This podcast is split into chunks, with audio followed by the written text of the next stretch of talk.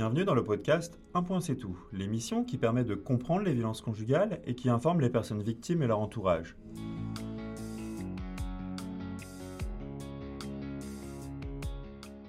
Je suis Adrien Boulogne, cofondateur de EU, une entreprise qui crée des contenus de sensibilisation et de formation sur des sujets sociétaux, et ce à destination du monde du travail. Justement, nous avons développé un dispositif d'information sur les violences conjugales, et c'est en parallèle de celui-ci que nous vous proposons ce podcast.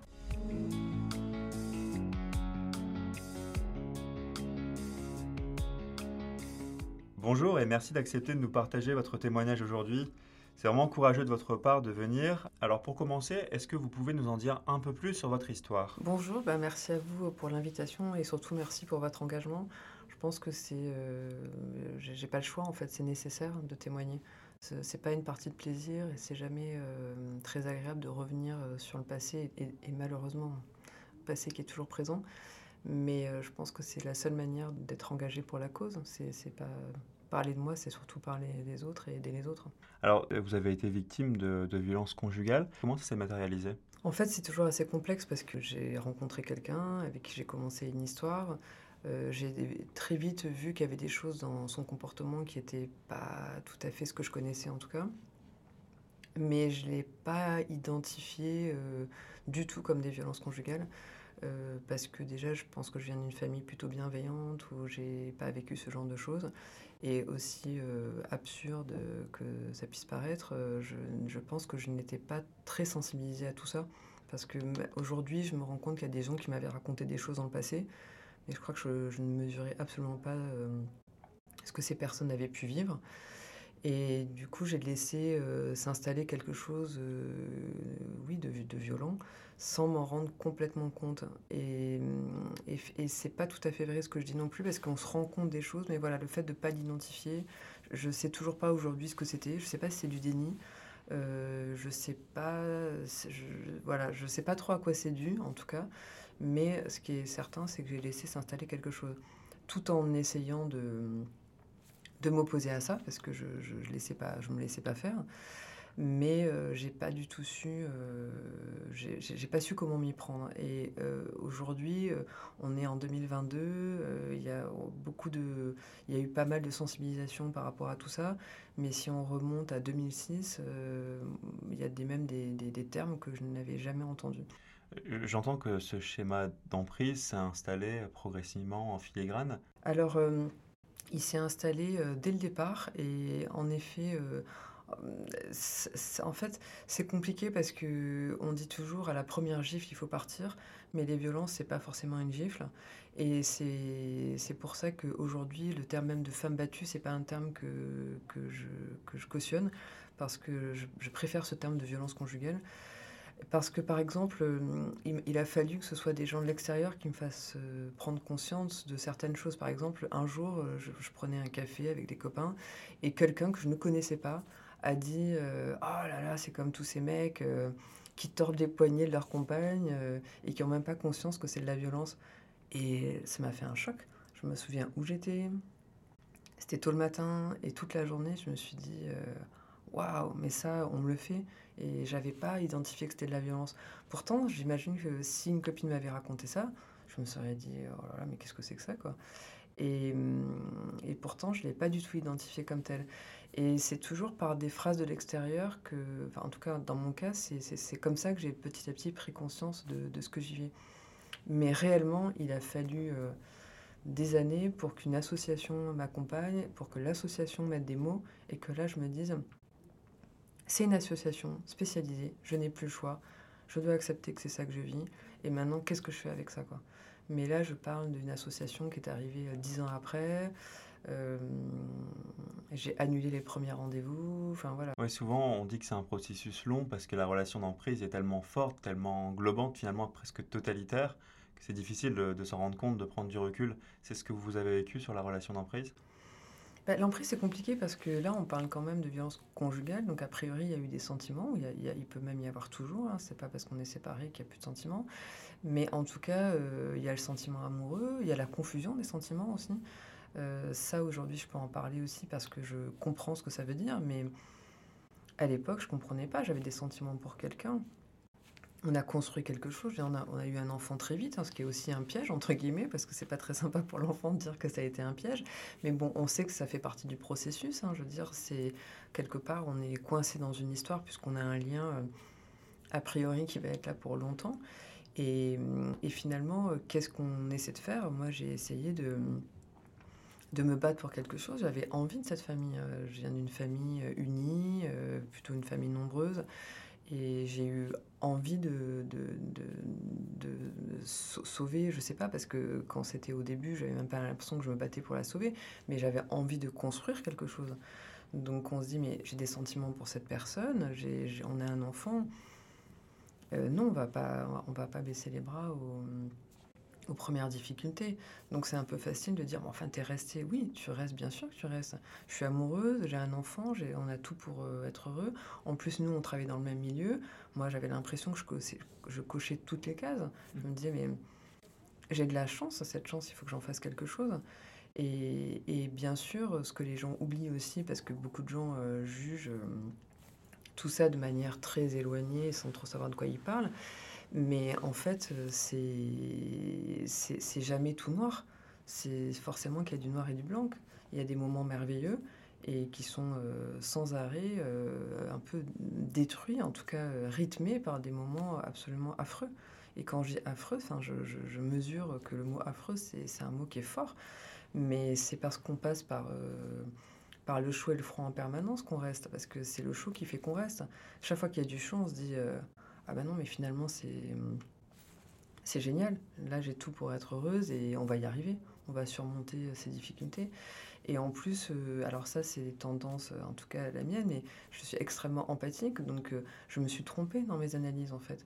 Chaque fois qu'il y avait une crise de jalousie, je me disais, ah, mais c'est normal, on se connaît pas, c'est aller vite.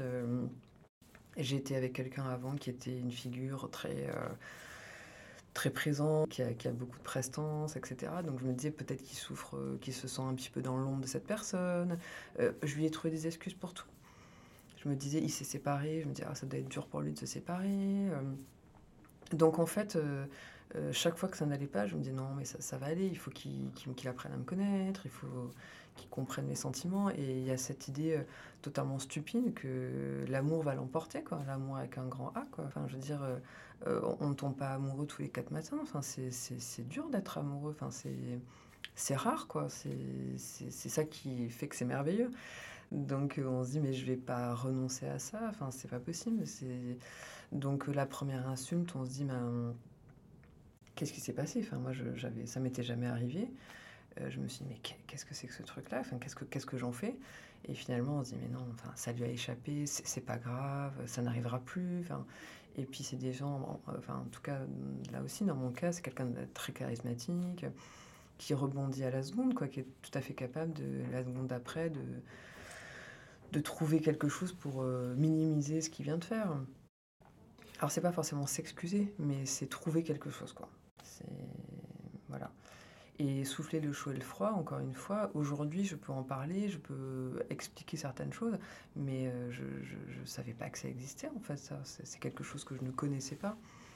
Et comme on a des injonctions contradictoires dans la même journée, on passe de, je sais pas moi, des choses aussi euh, peut-être un peu bêtes, mais peut-être qu'on y croit, j'en sais rien, mais où on est la plus belle du monde, et voilà, à euh, quelque part on s'habille un peu comme une pute et on a un problème. Euh, je suis désolée d'employer ce mot, mais voilà, c'était le mot qui revenait. Mais euh, parce qu'on a un problème avec des hommes ou parce que et, dans la même journée, on se dit c'est bizarre. Enfin, mais on comprend pas en fait.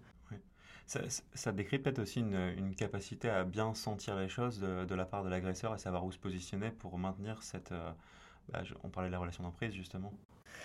Ah oui, c'est tellement, euh, avec le recul, ça en est terrifiant parce que c'est comme si on pouvait nous lire comme ça. Euh, enfin, c'est assez fascinant même quand on comprend un peu le phénomène. Se dire, mais comment c'est possible qu'il puisse sentir euh, à ce point dans quel état on est? Bon, après, bien sûr, les, relations, moi, ça s'est installé à un moment de ma vie où j'allais pas très bien, une rupture récente, j'étais affaiblie. ça s'installe pas quand on va bien et qu'on est capable de voir certaines choses. Dans, quel état psychique vous étiez à, ce moment-là? En fait, quand on s'est rencontrés, je, venais euh, juste de, enfin, de me séparer j'avais passé plusieurs années avec quelqu'un, donc c'était une séparation très douloureuse. Donc je me sentais plutôt affaiblie par cette, cette histoire. Et quand je l'ai rencontré, je pensais Enfin, je me suis pas du tout projetée sur une histoire à long terme parce que j'étais pas, pas en capacité. Et finalement, bah, je suis tombée enceinte très rapidement et ça s'est un petit peu imposé à moi cette histoire. Euh, ça arrive souvent dans les témoignages que les personnes disent que c'est le moment euh, où elles sont enceintes qui cristallise un peu ces, violences, qui, enfin, qui fait qu'on passe à un stade supérieur. C'était votre expérience ou, pas forcément? Euh, alors, avant de tomber enceinte, j'avais vu qu'il y avait des choses étranges, mais voilà, encore une fois, je, je savais juste que je voulais pas m'engager, mais je sais pas si c'était avec lui en particulier, c'était juste que je sortais de quelque chose de long, de douloureux, donc j'avais pas spécialement envie de me réengager. Et c'est vrai que je voulais pas m'engager en particulier avec lui parce que entre temps j'ai appris euh, qu'il était avec quelqu'un, qu'il avait des enfants. Enfin, c'était trop d'informations. Et voilà, j'avais pas spécialement envie de ça. Bon, finalement, je suis tombée enceinte et c'est vrai que euh, tout d'un coup, je me suis sentie. Euh, j'ai eu un moment de plusieurs mois de flottement et après, je me suis sentie quand même un peu euh, alors, à l'époque, je ne sais pas si je me suis sentie vraiment prise au piège, un petit peu, mais j'ai senti que ben, là, il y avait quand même un truc qui, qui se passait. Mais je pense que je n'avais pas du tout réalisé. Je me disais, bon, mais de toute façon, c'est pas grave. En fait, aujourd'hui, on n'est plus non plus engagé pour la vie. Enfin, je, me trouvais un peu des excuses au cas où je me disais, il y aura peut-être moyen de sortir.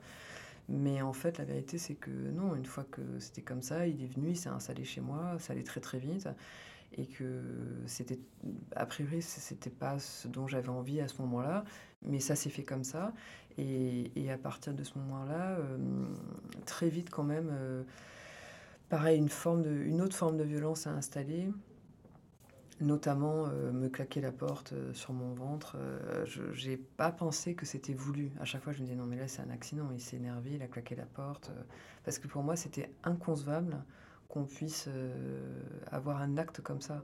Non pas que je sacralise euh, le fait d'être enceinte, etc., mais, quand même, quoi. tout d'un coup, on, est, on doit prendre soin de quelqu'un. Enfin, c'est fragile une maternité. Mais c'est vrai que j'ai beaucoup pleuré et que je savais pas trop ce que ça signait. Je savais pas si c'était la grossesse qui faisait que j'étais triste. Je, je, je, je, me souviens que je me dis mais c'est pas possible, je, peux pas avoir euh, un enfant avec quelqu'un de violent.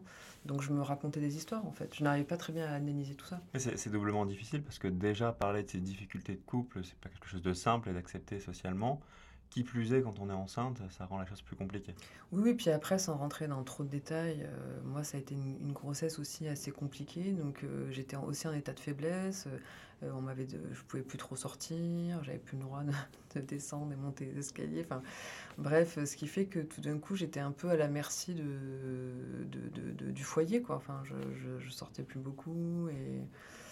C'est aussi un drôle de truc parce que d'un côté, on a envie de vivre ce moment pleinement, d'en de, de, profiter vraiment. Et, voilà, et tout, tout ce que tout ce qu'on peut vivre à ce moment-là.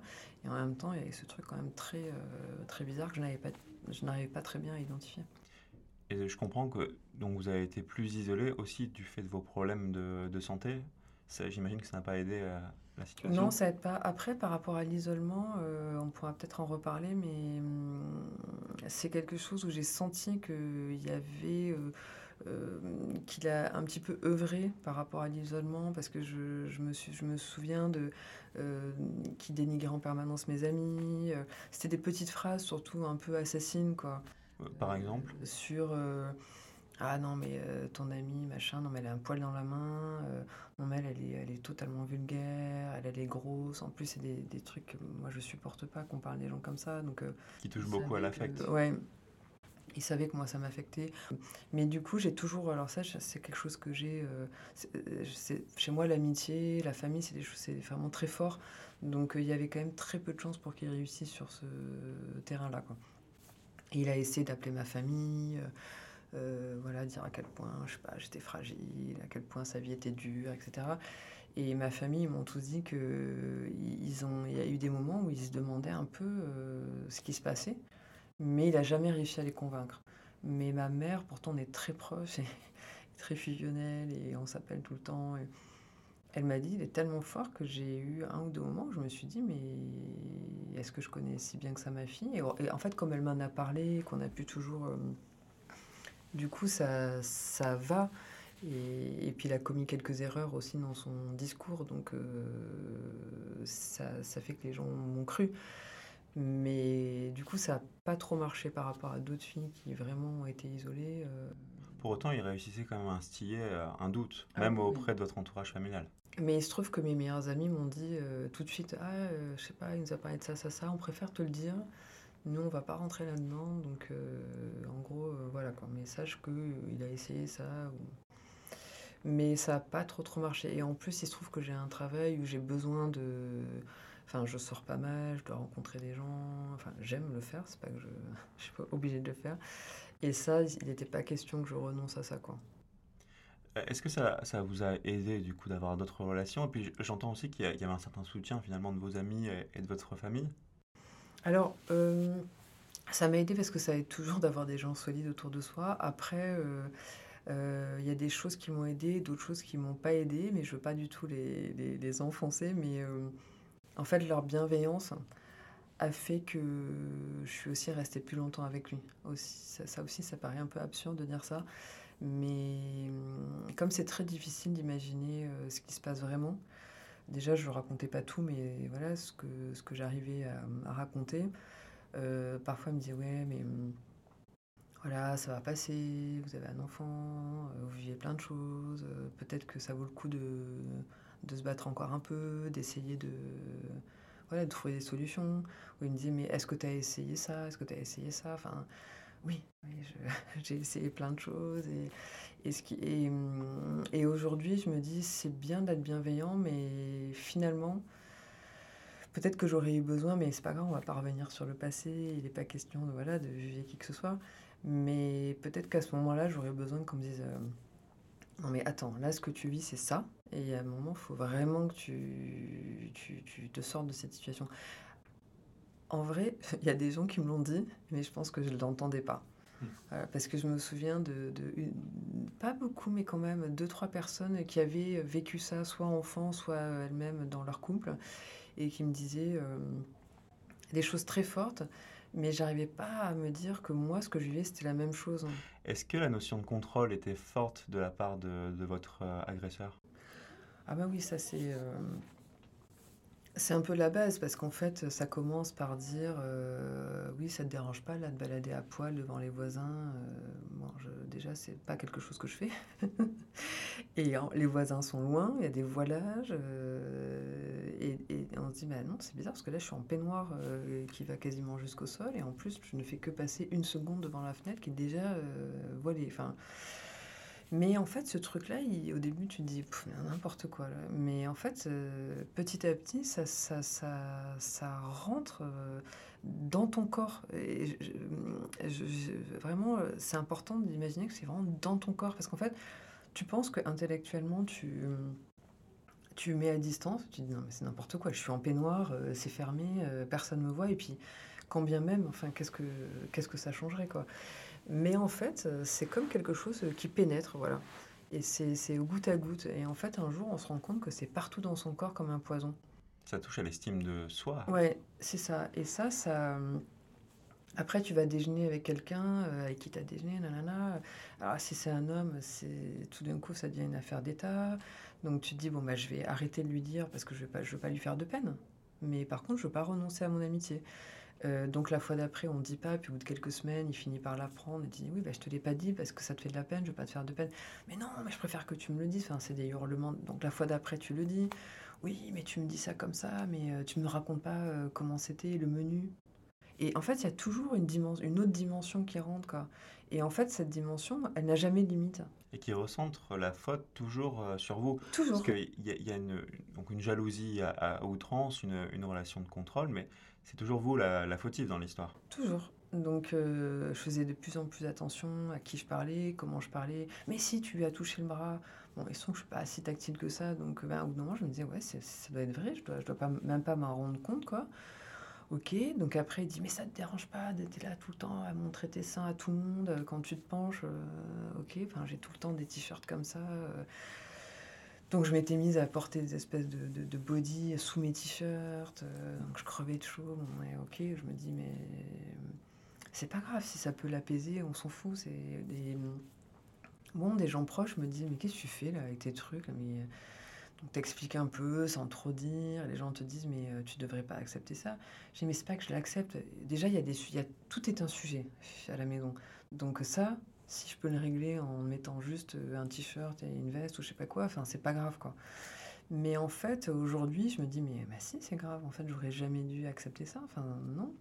On, touche du doigt la question de l'indépendance, alors sur le plan financier, mais pas, pas seulement. Est-ce que ça vous a aidé à, à vous sortir de ce, ce schéma? Ah oui, oui, c'est sûr, parce que moi, j'ai toujours été dans une indépendance euh, financière. Euh, intellectuel, je ne sais pas si c'est le bon mot, mais voilà. Et par contre, c'est vrai qu'il y a une indépendance dont on ne parle jamais. Et je pense que c'est important de, faire passer ce message. C'est l'indépendance émotionnelle. Et ça, je ne sais pas où j'en étais euh, dans ma vie sur l'indépendance émotionnelle. Je pense que c'est hum, les liens, la, peur de l'abandon, euh, pourquoi aussi on, tisse des liens aussi forts dans un couple et c'est vraiment des choses à questionner. Comment vous avez, est-ce que vous avez quitté le, domicile? Comment vous êtes enfui de cette situation finalement? En fait, c'est très compliqué parce que moi, jusqu'au dernier moment, je ne voulais pas me séparer, j'y croyais, je, voilà, c'était compliqué. J'ai été quand même accompagnée, hein, j'étais pas seule. Et vous aviez une fille en plus?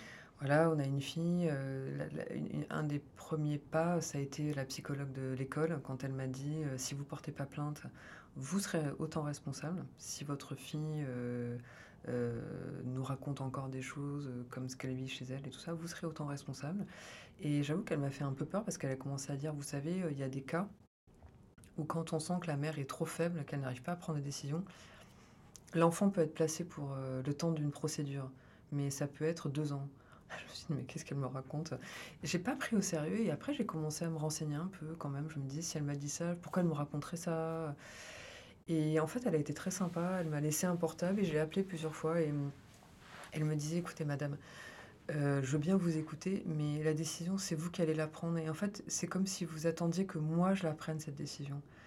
Et, et quelques temps après, elle m'a dit, euh, moi, je vous ai déjà proposé de vous accompagner au commissariat je, le fais euh, en tant que personne euh, civile, quoi. Enfin, voilà. Mais je peux pas faire vraiment plus euh, pour vous, quoi. Elle m'a accompagnée au commissariat, j'ai pas réussi à porter plainte. J'en étais malade. J'avais déjà fait une main courante dans le passé et j'en avais même fait plusieurs, mais la première, j'avais même oublié qu'elle existait. quand on me l'a ressortie, j'étais là, mais d'où ça sort? Mais vraiment, je, je m'en souvenais plus du tout, quoi. Et en fait, j'ai pas pu porter plainte. Et en fait, c'est plutôt la police qui a pris le truc en main. Euh, quelqu'un du, pôle famille m'a dit euh, écoutez, vous le ferez quand vous serez prête.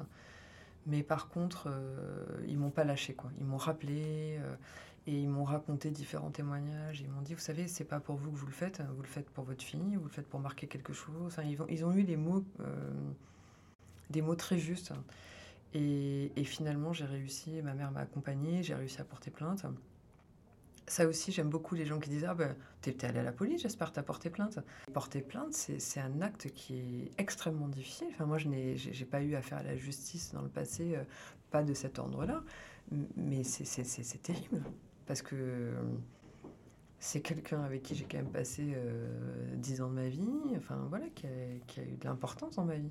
Je, précise, porter plainte, ça implique d'entamer une procédure judiciaire, contrairement euh, à la main courante, qui a aussi l'intérêt malgré tout de consigner euh, des, violences déjà, vécues. C'est ça. En fait, moi j'avais fait une main courante des années avant parce qu'il m'avait euh, enfermé pour, c'était pas la première fois, à l'extérieur de mon propre appartement et en me menaçant que je verrais plus mon bébé parce que notre fille était toute petite, que je verrais plus notre fille. Bon, c'était pas la première fois. Et il me menaçait à chaque fois en disant Mais de toute façon, si tu trouves que je suis violent, bah, t'as qu'à porter plainte, hein, t'as qu'à aller à la police. Et il me menaçait tout le temps de ça. Euh. Enfin, moi, je le vivais comme une menace parce que c'est un espèce de jeu pervers, mais pour moi, c'était extrêmement menaçant de me dire Mais vas-y, t'as qu'à porter plainte. Et en fait, euh, ce jour-là, j'ai appelé un de mes amis, euh, j'avais rien, j'étais en t-shirt avec mon portable, et il m'a dit Écoute, calme-toi, va faire une main courante, ça t'oblige à rien, mais il faut que tu marques. c'est pas normal d'être enfermé à l'extérieur de chez toi et d'avoir. voilà, donc j'avais même pas de papier, j'avais rien. Et la police, ce jour-là, il m'avait dit qu'ils voulaient que, eux, ils voulaient que je porte plainte. Mais ça, j'en étais incapable. Et je me souviens qu'ils m'avaient gardé très longtemps. Ils m'avaient gardé, je sais plus, genre une heure et demie ou peut-être même plus, deux heures. Et vraiment, j'avais pas pu. Pour moi, c'était un autre monde, quoi. Enfin, j'avais jamais fait ça de ma vie. J'avais jamais fait une courante de ma vie. Donc, faut, faut aussi euh, mettre en contexte, quoi. Enfin, tout d'un coup, on se retrouve avec des gens qui nous posent des tas de questions de, sur notre intimité, sur qui commencent à interpréter des choses alors que c'est pas exactement ce que tu dis. Enfin, ça s'est passé comment si on reprend les différentes étapes une fois qu'il y a eu un dépôt de plainte? Bah, En fait, il y a eu un dépôt de plainte. Euh, quelques temps après, il a été mis en garde à vue pendant 48 heures. Donc, il y a eu une confrontation au bout de 24 heures de garde à vue. Moi, on m'avait pas bien briefé, donc je suis arrivée sans avocat. On m'a dit qu'il fallait un avocat, donc ils ont, ils ont attendu lui avec son avocat. Enfin, déjà, j'étais en stress total. Euh, la confrontation était très difficile, que j'ai trouvé très violente euh, envers l'un et envers l'autre. Hein. Après, ils m'ont gardé au commissariat en me disant que vraiment, euh, il fallait que je parte à l'autre bout de la France, qu'il fallait que je m'éloigne parce qu'il était dangereux. Et que euh, mettaient pas du tout en cause ce que j'avais dit parce que il y a eu des témoignages. Enfin voilà, j'étais pas toute seule. Ça, c'était un peu ma chance. C'était pas une parole contre une autre. Mais euh, moi, je leur ai dit, mais non, ce que vous me proposez en France, c'est ça, c'est qu'en fait, je parte à l'autre bout de la France, et en sachant qu'on a un enfant et que moi, je ne veux pas couper l'enfant de son père en plus. Il n'y a pas eu d'ordonnance d'éloignement euh, Alors moi, je ne l'ai pas demandé. C'est-à-dire que j'ai obtenu l'audience pour une ordonnance de protection, et ça me terrifiait, parce que je me suis dit, mais quelle violence de d'écarter un père de, mm. de, de, de, sa fille, de son foyer. À l'époque, je ne mesurais pas en plus la, le niveau de violence. Et je me, je me, mettais à sa place et je me dis non mais c'est pas possible. Et en plus, on était arrivé à un tel niveau de violence que je me suis dit mais je sais pas, je, je pense que là, au point où on en est, il pourrait nous tuer de, de, de, de lui, tout d'un coup, recevoir ça comme une violence personnelle. Et j'en ai parlé longuement avec la psychologue du commissariat qui était très au début euh, en colère. Alors c'est des colères euh, pas du tout, euh, enfin elle est très gentille et très bienveillante, mais je sentais qu'elle était quand même pas contente que je prenne pas cette décision. Mais elle m'a dit, c'est vrai que par rapport à tout ce que vous me racontez depuis longtemps, ça, ça, arrive, que tout d'un coup, eux, ils prennent ça pour de la violence et que tout d'un coup, ils commettent quelque chose de grave. Mmh. Et j'ai dit, de toute façon, moi, je, je, m'en sens pas capable parce que il faut savoir que quand ça arrive, on est extrêmement affaibli psychologiquement, physiquement. J'avais perdu du poids, j'étais au bout du bout, je dormais plus. J'avais peur parce que notre fille euh, me suppliait de, partir, elle me suppliait de la protéger. Oui, c'est important de dire qu'on n'a pas, on pas ses pleines capacités euh, émotionnelles, on est dans une situation d'instabilité qui est, qui, est, qui est énorme. Et du coup, prendre des décisions rationnelles, c'est pas aussi simple que sur, euh, sur le papier. Non, c'est ça. C'est pour ça que je, trouve injuste un peu ce, jugement social hâtif, de, souvent de la part de gens qui n'ont pas vécu ça. Et tout le monde a été plutôt bienveillant, moi je trouve, envers moi. Mais c'est aussi une énorme pression, quoi. Tout d'un coup, on a l'école il faut porter plainte, euh, ça, ça, ça. Et tout d'un coup, on se retrouve un peu acculé avec euh, à se dire, mais en fait, quel choix on me laisse, quoi. Et, j'ai eu l'impression que tout ce que je vis depuis un peu plus de six ans, je n'ai jamais euh, été dans un, un choix totalement libre. Et bien sûr, on a toujours le choix.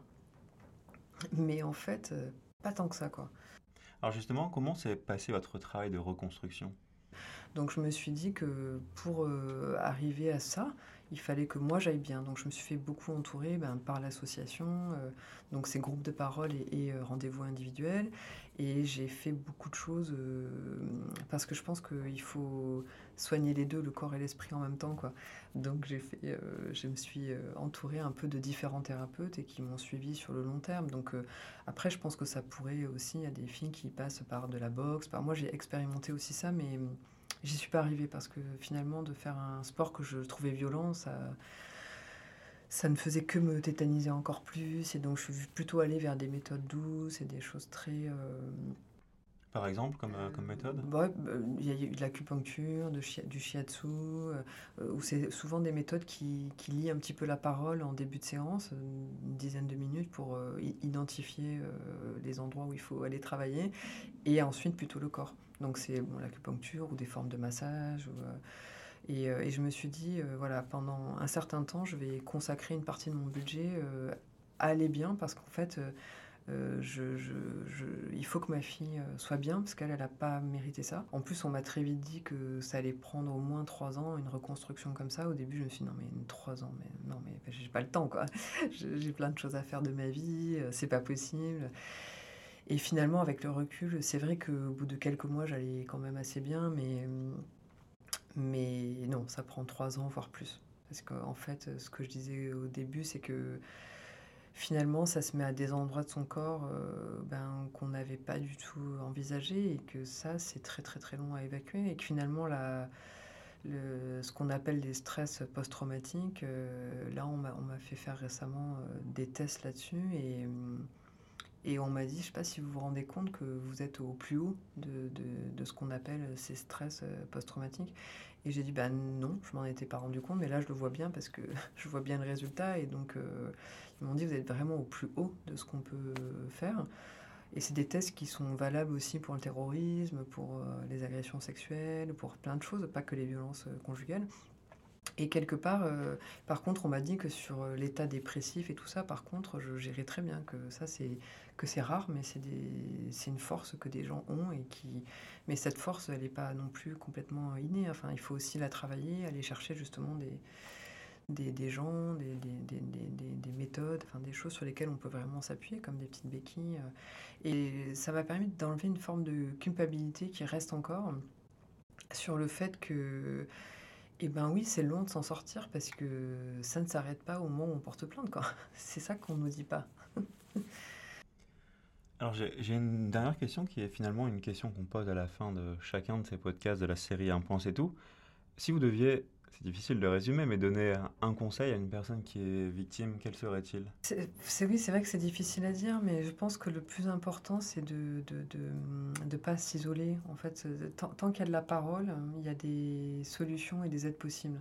Voilà, il faut bien réfléchir à quelles sont les priorités. Euh, voilà, et ça, malheureusement, je crois quand même qu'il n'y a que les associations qui peuvent nous prendre par la main et nous aider toujours dans, le non-jugement. Et, un des conseils, c'est chaque main qu'on nous tend, il, faut la prendre, cette main, parce que moi, je me, je me, le suis donné un petit peu comme une règle, euh, parce que j'étais tellement perdue que je me suis dit, euh, si je fais pas ça, qu'est-ce que je vais faire, quoi?